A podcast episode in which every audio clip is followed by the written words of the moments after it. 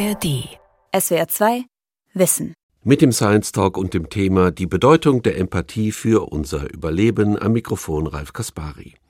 Empathie schweißt uns zu einer Solidargemeinschaft zusammen, in der wir dieselben Ziele und Werte verfolgen. Und neue Studien zeigen auch, wer empathisch ist, hat eine besondere Haltung der Natur gegenüber.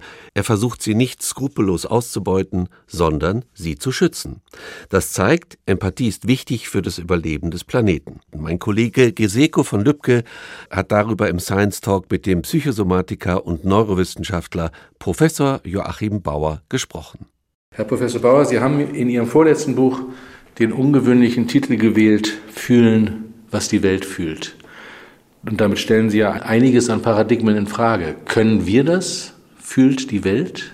Anlass für dieses Buch war, dass wir, was die ökologische Situation der Welt angeht, eigentlich alles genau wissen. Wir wissen mit dem Klimawandel Bescheid, wie gefährlich das ist. Wir wissen über die Ansäuerung und Verschmutzung der Meere Bescheid. Wir wissen alles, aber wir kommen nicht in die Gänge. Wir haben kein Momentum wo die Menschheit merkt, wir müssen unseren Lebensstil ändern. Und äh, die Frage ist, woran liegt es, dass obwohl wir wissen, wie gefährlich die Situation ist, wir die praktischen Konsequenzen nicht ziehen? Und äh, die Antwort, die ich darauf gefunden habe, ist, dass es ein emotionales Problem ist, dass wir die emotionale Verbindung zwischen Mensch und Natur nicht mehr haben, dass wir da einen derart großen Grad an Entfremdung haben, dass wir darüber nachdenken müssen, woher diese Entfremdung kommt. Also diese völlige Beziehungslosigkeit zur Natur, dass die Natur nur noch ein utilitaristischer Raum ist, den wir benutzen für die verschiedensten Zwecke äh, und dass wir aber keine tiefe Beziehung mehr fühlen. Und das war der Ansatzpunkt für dieses Buch äh, und deshalb auch der Titel Fühlen, was die Welt fühlt. Sie geben ja der Empathie einen ganz zentralen Stellenwert für die, für die Bewältigung der planetaren Krisen. Wie definieren Sie denn diesen Begriff Empathie? Also Empathie äh, ist eigentlich ein Resonanzphänomen. Also wenn ich eine Seite habe, die klingt und ich habe eine zweite Seite, die auf den gleichen Ton eingestellt ist, dann wird der Klang der einen Seite die zweite Seite zum Mitklingen bringen. Das nennt man Resonanz. Und sowas gibt es auch zwischen Menschen. Wenn wir über Empathie sprechen, dann muss uns klar sein, dass wir da ein komplexes Phänomen äh, haben. Empathie hat eine emotional-intuitive Seite, dass wir ganz ohne nachzudenken fühlen, was jemand anderes fühlt.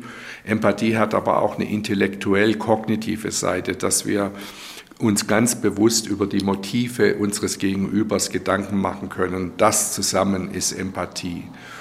Und ähm, Jetzt zu der Frage, ob es sowas wie Empathie zwischen Menschheit und Natur gibt.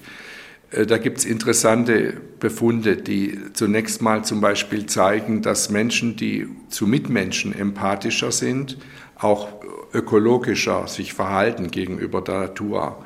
Umgekehrt zeigt sich bei Untersuchungen, dass Menschen, die besonders naturlieb sind, die eine besondere ökologische Aufmerksamkeit haben, wiederum auch empathischer zu anderen Menschen sind. Das heißt, es gibt offenbar irgendwie eine Wechselwirkung zwischen der Empathie, die wir Menschen uns gegenseitig angedeihen lassen, und der Resonanz, äh, in die wir mit der Natur gehen können. Wie beurteilen Sie momentan in Bezug auf diese empathische Qualität mhm. unsere gegenwärtige Beziehung mhm.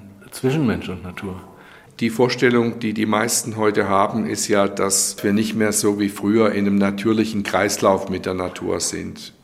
Ähm, also werden und vergehen und dass wir als Menschen Teil dieses Werdens und Vergehens sind, sondern dass wir uns jetzt quasi ein Stück weit ähm, über die Natur erheben und die Natur bewirtschaften, nütz, nutzbar machen, also eine utilitaristische Beziehung zur Natur äh, haben.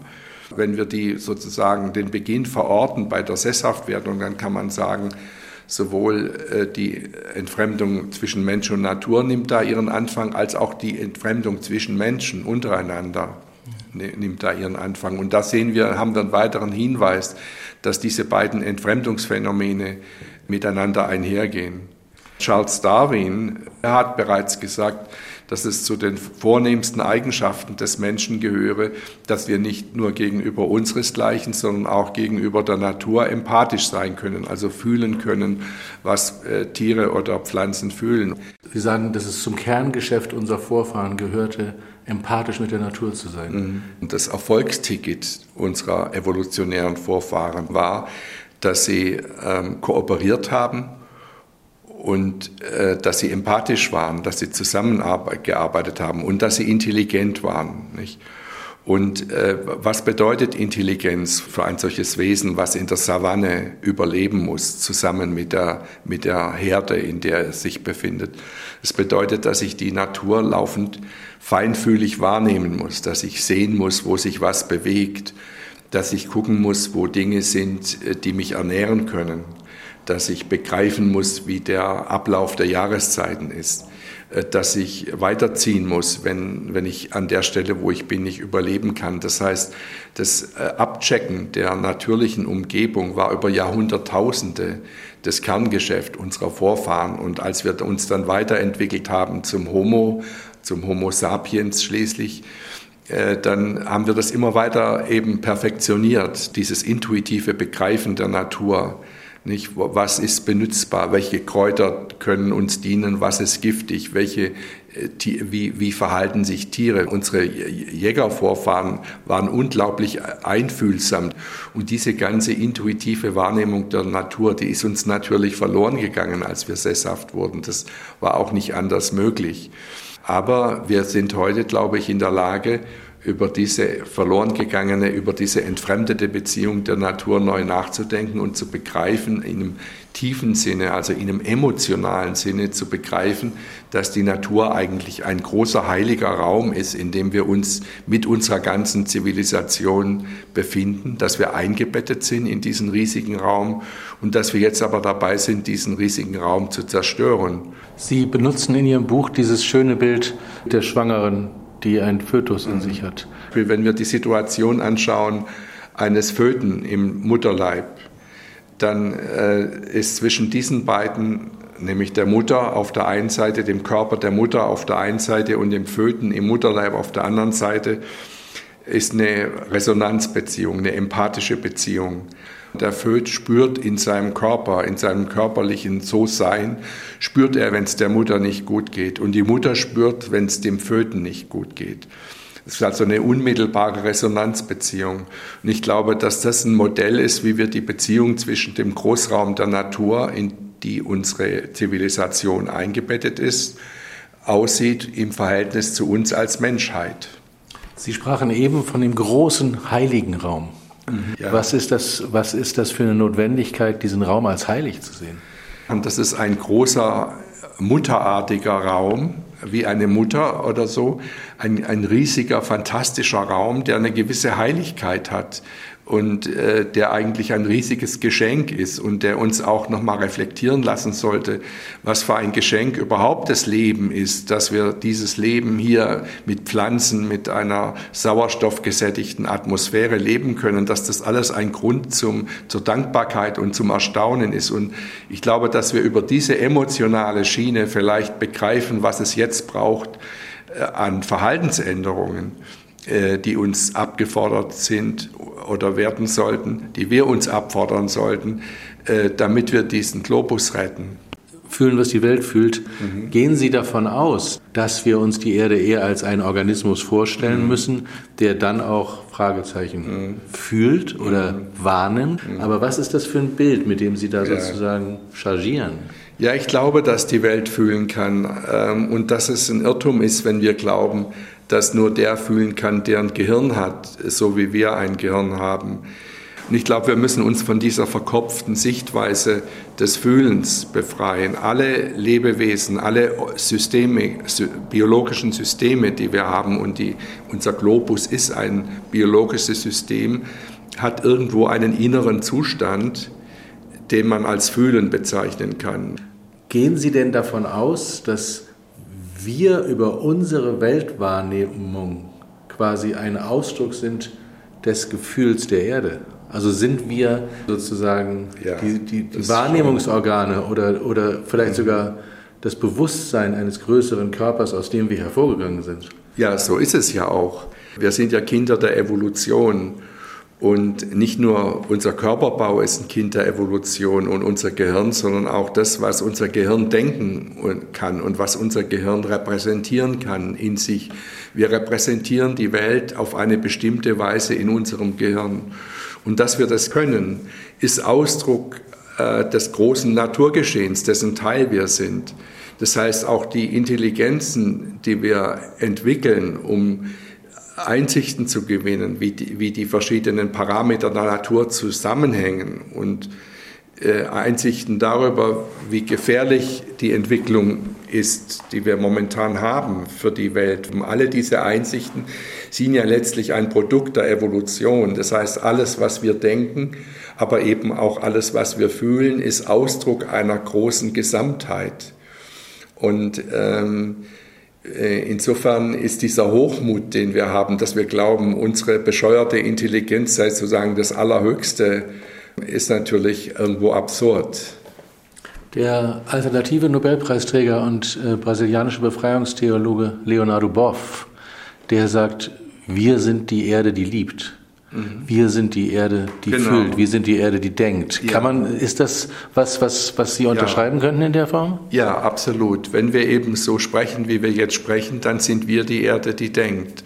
Ja, ich bin absolut dafür, nicht in Gefühlsduselei abzukippen, äh, sondern den Verstand eingeschaltet zu lassen. Also wenn ich sage, dass die Erde wahrgenommen werden sollte von uns als ein uns geschenkter und auf irgendeine Weise heiliger Raum, heißt es nicht, dass sich die Erde zu einem höheren Wesen machen will. Das ist sie nicht, sondern sie ist ein Teil der, des Naturraumes, in dem, zu dem wir auch gehören.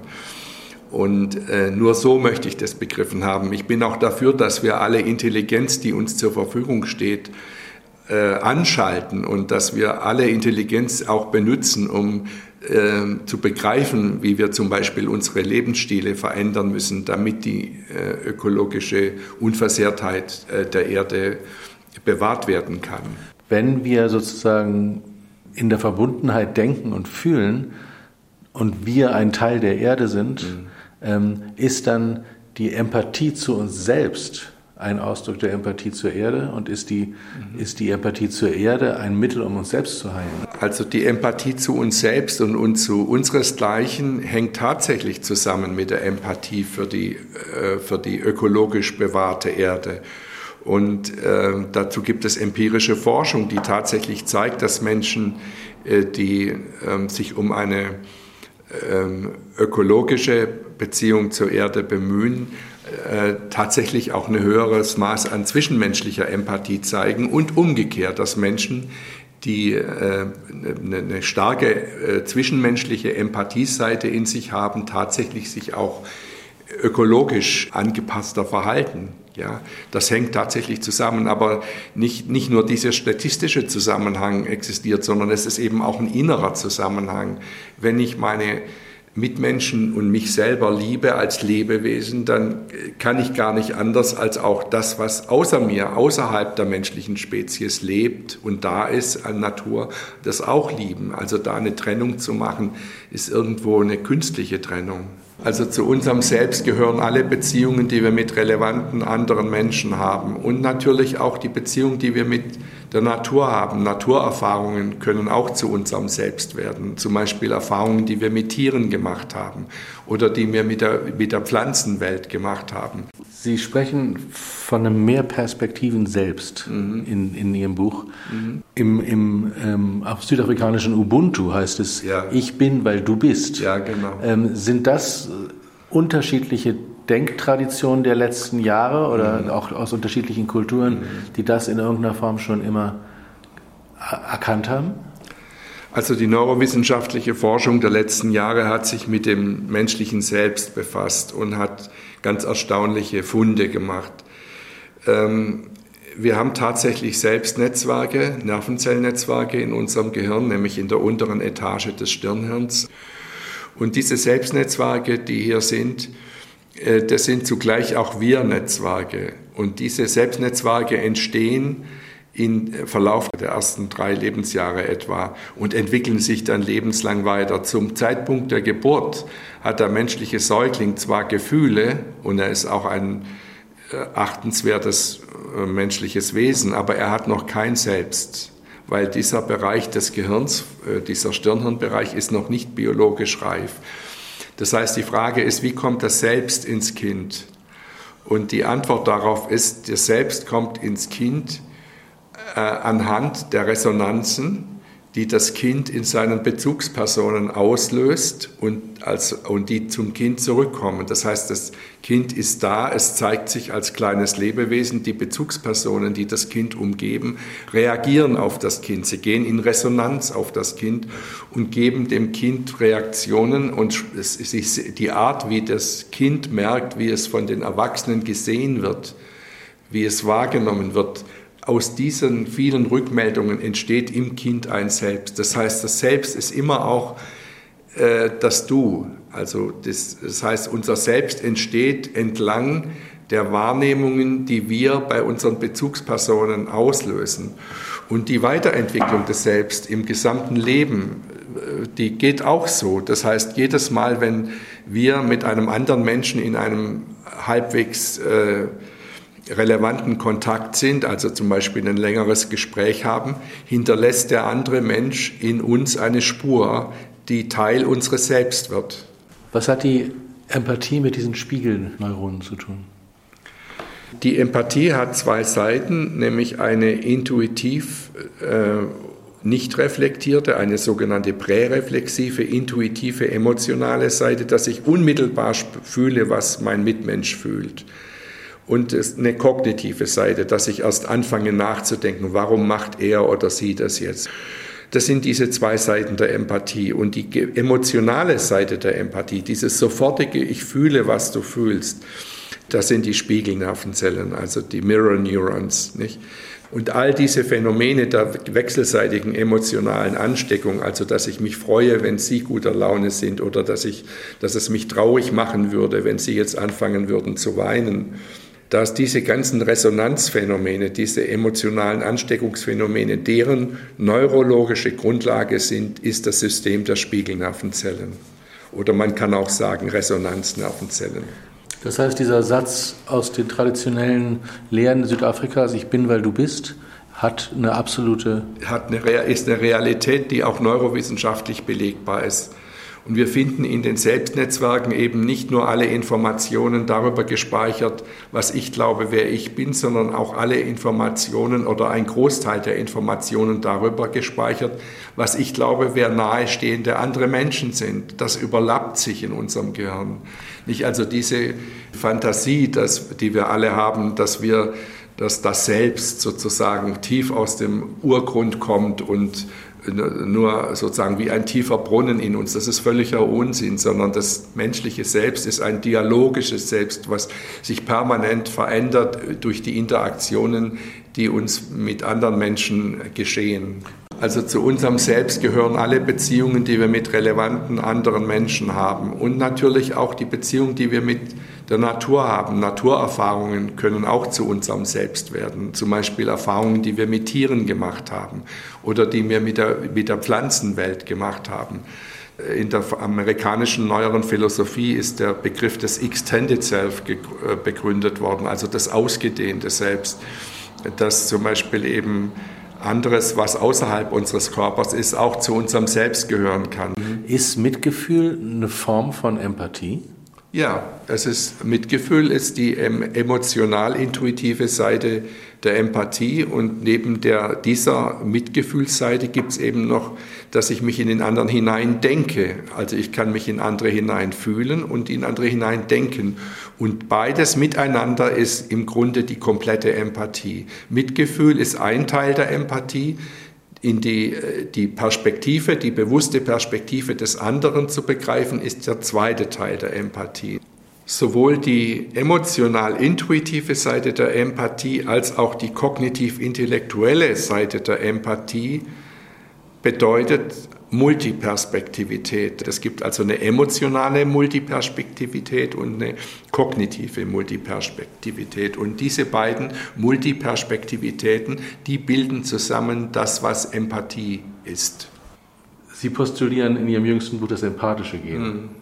Der Buchtitel Das empathische Gen ist eine Metapher. Es gibt nicht das eine empathische Gen. Das, so wie es auch Dawkins bei seinem Buch Das egoistische Gen gemeint hat, das ist, er hat natürlich nicht die Auffassung vertreten, dass es ein egoistisches Gen gibt, sondern auch bei ihm war dieser Titel eine Metapher. Was der Begriff das empathische Gen ausdrücken soll, ist, dass Grundeinstellungen zum Leben, nämlich sinngeleitete, ethische, prosoziale Grundeinstellungen, die ein Mensch hat zum Leben und die er versucht zu verfolgen in seiner Lebensführung, dass diese äh, praktisch Denkweisen, die er in seinem Kopf hat, dass die top-down in seinem Körper dazu führen, dass in den Zellen seines Körpers Gene in ihrer Aktivität so eingestellt werden, dass es seiner Gesundheit dient, dass seine Gesundheit geschützt wird. Während egoistische Einstellungen, also rein hedonistische Einstellungen, die sozusagen das Leben nur als Party begreifen, und wo, wo, die, wo die sozialen Beziehungen als, als nicht relevant angesehen werden. Solche Einstellungen führen dazu, dass im Körper sich eine schleichende Entzündung entwickelt, weil Entzündungsgene aktiviert werden, die dann das Risiko erhöhen, dass Herz-Kreislauf-Erkrankungen oder Krebserkrankungen auftreten. Und das Interessante ist ja, dass die moderne Neuroforschung jetzt äh, die sogenannten Social Genomics äh, gezeigt haben, dass wenn wir sinngeleitet und prosozial uns bemühen zu leben, dass das tatsächlich top-down in unseren Körper hinein positive Effekte hat, in der Weise, dass Genaktivitäten, die unsere Gesundheit schützen können, dass die eingestellt werden positiv. Das heißt, was wir denken, was wir hier oben in unserem Kopf denken, äh, ethisch, moralisch, hat top-down Auswirkungen. Und wir, man kann sehr schön zeigen, dass wenn Menschen jahrelang in Angst leben, äh, sie kriegen nicht genug oder sie, sie müssen um ihr Überleben kämpfen oder sie müssen sich gegen andere durchsetzen. Also diesen Modus, der Mensch ist des Menschen Wolf, wenn wir in diesem Modus leben, dann hat es Effekte top-down in den Körper, die den Körper krank machen. Es werden Entzündungen werden begünstigt. Herz-Kreislauf- und Krebserkrankungen werden begünstigt. Während bei Menschen, die sagen, ich möchte irgendwie versuchen, äh, das Wesentliche meines Lebens zu begreifen. Was ist wirklich der Sinn meines Lebens? Für, für was will ich wirklich leben? Und nämlich für die für das gute menschliche Zusammenleben. Bei denen hat das Top-Down auch Effekte in den Körper, nämlich in der Weise, dass gesundheitsrelevante Gene in ihren Aktivitäten so eingestellt werden, dass Gesundheit geschützt wird. Ist das ein Weltbildwandel vom egoistischen zum empathischen Gehen? Muss sich unser Verständnis ja, da verändern? Ja. Die, die Auffassungen, die äh, Richard Dawkins in seinem Buch Das egoistische Gen äh, vertreten hat, ähm, unterstellen, dass Gene die Akteure, die egoistischen Akteure der Evolution sind. Richard Dawkins äh, sagt und lehrt, äh, dass Gene eigentlich das sind, was, womit das Leben auf der Erde begonnen hat und dass wir Lebewesen, die von Genen gebauten Maschinen sind, die den Auftrag haben, die in uns befindlichen Gene maximal über der Erdoberfläche zu verteilen. äh, koste es, was es wolle. Und deswegen, weil diese Gene nach Dawkins angeblich egoistisch sind, sind wir, die von den Genen gebauten Maschinen, sozusagen haben den Geist des Egoismus in uns, nämlich wir versuchen uns gegenseitig von der äh, Oberfläche zu wischen. Ja.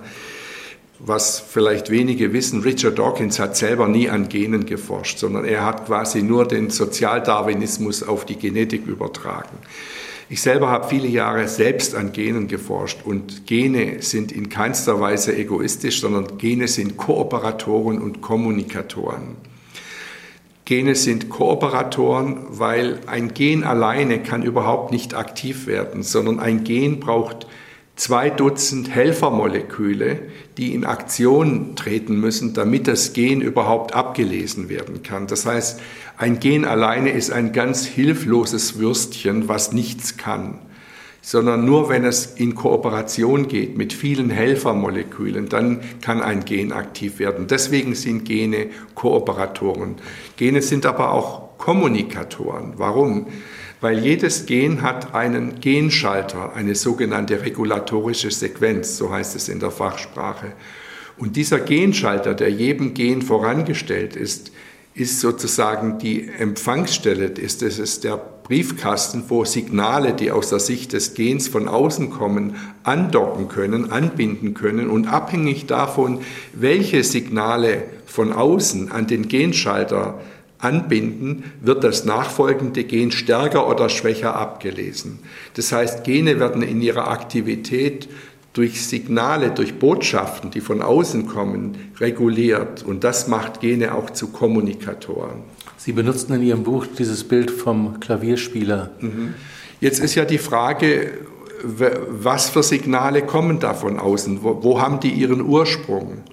Und diese Signale haben ihren Ursprung in unserer Lebensweise, wie wir uns ernähren, ob wir uns bewegen, wie unsere sozialen Beziehungen sind. Das sind alles Signale, die unsere Gene erreichen und die dann dafür sorgen, dass äh, Gene stärker oder schwächer abgelesen werden. Das heißt, man könnte sagen, dass die 23.000 Gene, die in jeder Körperzelle vorhanden sind, bei Menschen sind es 23.000 Gene, die sind wie eine Klaviatur, wie die Tasten eines Klaviers. Und diese Tasten werden bespielt, die werden zum Klingen gebracht durch die Signale, die von außen kommen, also durch die Art, wie wir leben, wie wir uns ernähren, ob wir eine saubere Umwelt haben, äh, ob wir uns genügend bewegen und vor allem einer der wichtigsten Signalquellen für die Aktivierung und Inaktivierung von Genen ist, wie sind unsere sozialen Beziehungen. Das heißt, die Art, wie wir als Menschen miteinander umgehen, was wir uns antun